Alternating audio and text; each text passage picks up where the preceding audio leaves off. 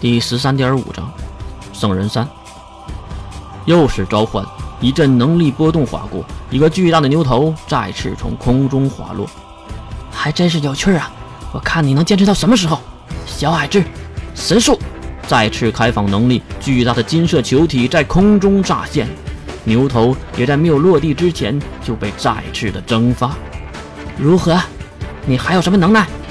月的话还没有说完，空中的小矮子又开始了咒语。十九号，牛头再次再次的落下，月也是没有使用能力，而是用力的跳了起来，在空中旋转踢飞的牛头。看见牛头撞到了远处的仓库门上，就再也不动了。月的前脚还没有落地，后面的三队长指着月的头顶，大声的喊道：“月！”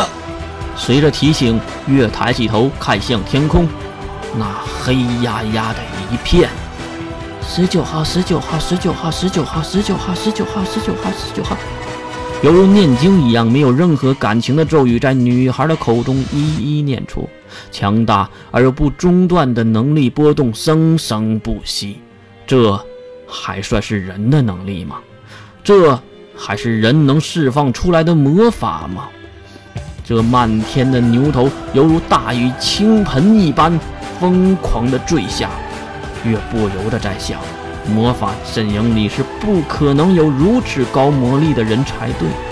召唤如此多的下级召唤物，不仅没有利用魔法阵和贡品，只凭一句简单的咒语，还有就是如此多的下级召唤物，应该比召唤一个大型的上级魔物还要浪费魔力。那这个小矮子？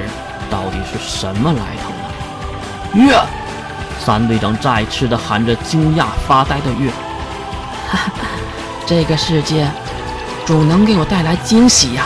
能力开放百分之八十，承认。神术，开天。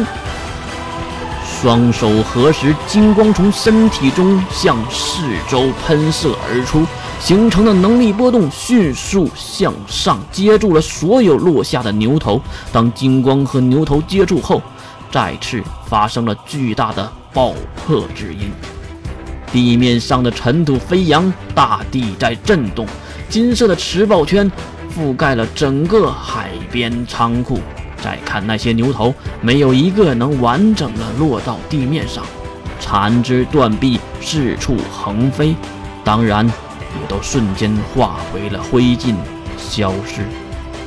不知道又过了多久，尘埃落定，抬起头，挡住天空阴霾已经消失，而那个小矮子的能力波动也随着消散。哎，救救救我呀！远处传来了熟悉男人的声音。别问，这个男人就是山队长。跳过瓦砾和尘土包，月来到沙体旁。一只滑稽的手正在那里来回的晃着，救救命啊！一把拉住山队长的手，越用力的将他从沙底拉了上来，并丢到一旁。怎么样？没事吧？山队长甩了甩头上的沙子，然后拿起腰间的对讲机。哎，我是山队长，马上报告损失情况。对讲机里马上传来了回复的声音。哎，山队长，我是二班班长，我们这边没有事儿。好像只有你没有跑过来，啊！我勒个去的！你们这群怕死的东西，老子是怎么教育你的啊？对方当然也回复了一句：“遇到危险先跑啊！”三队长愣住了，他抬头看向月：“不会是真的吧？你告诉你的士兵遇到危险先跑啊？”三队长放下了对讲机，没有说什么，估计是默认了。然后两个人都看向四周的废墟，哎。那个 cosplay 的小女孩呢？三队长看向天空，那蔚蓝的天空还有几只海鸥飞过。好了。不过，为什么会有如此巨大魔力的人呢？他到底是谁呀？对了，你是不是知道？啊？三队长点头，还是没有说是谁。喂，我问你呢，你他妈耳朵里塞袜子了？三队长一愣，然后直啧舌，好奇的眼光看向月。哎呀，我说，你一个女孩子能不能别总说脏话呀？你不觉得这样很不协调吗？废话真多，你是一个爷们儿就说点带把的话，能不能告诉我那个小婊子是谁？啊，小矮子是谁？三队长对月已经是无语了，只能长叹一口气。哎，算了，我也懒得和你理论。如果想知道那个人是谁，你就去找中央学院的校长考古王吧。呵呵，我可不想趟这趟浑水。月马上正送三队长一脚：“你这个狗东西，就这么怕死吗？”月的话没有说完，就被三队长堵住了嘴。哎呦，你这张漂亮的小嘴就少说两句吧，真是的。月推开了三队长的手，神秘兮兮的。等我问出是谁，再找你算账。啊，这事儿和我有什么关系啊？哼！月又瞪了一眼三队长，和你没关系。我的午饭都泡汤了，你懂吗？午饭而已嘛。切，再说，哎，月，你受伤了。三队长看向了月的大腿。啊，小伤。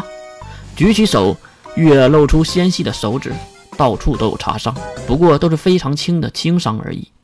对于月来说，根本就不算什么。哎，不是，不是，不是，不是，我是说你大腿大腿根部。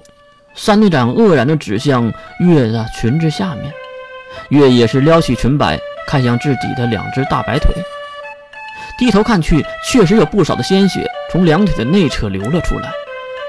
可是我这里也没有受伤啊！哎，感觉小腹好疼，难道是诅咒或者内伤吗？我什么时候中招了？啊！喂喂喂喂，月月，你坚持一下，月月。三队长的喊叫逐渐消散，月的意识也逐渐的消失。圣人死后也是一具尸体，焚烧后依然是焦炭。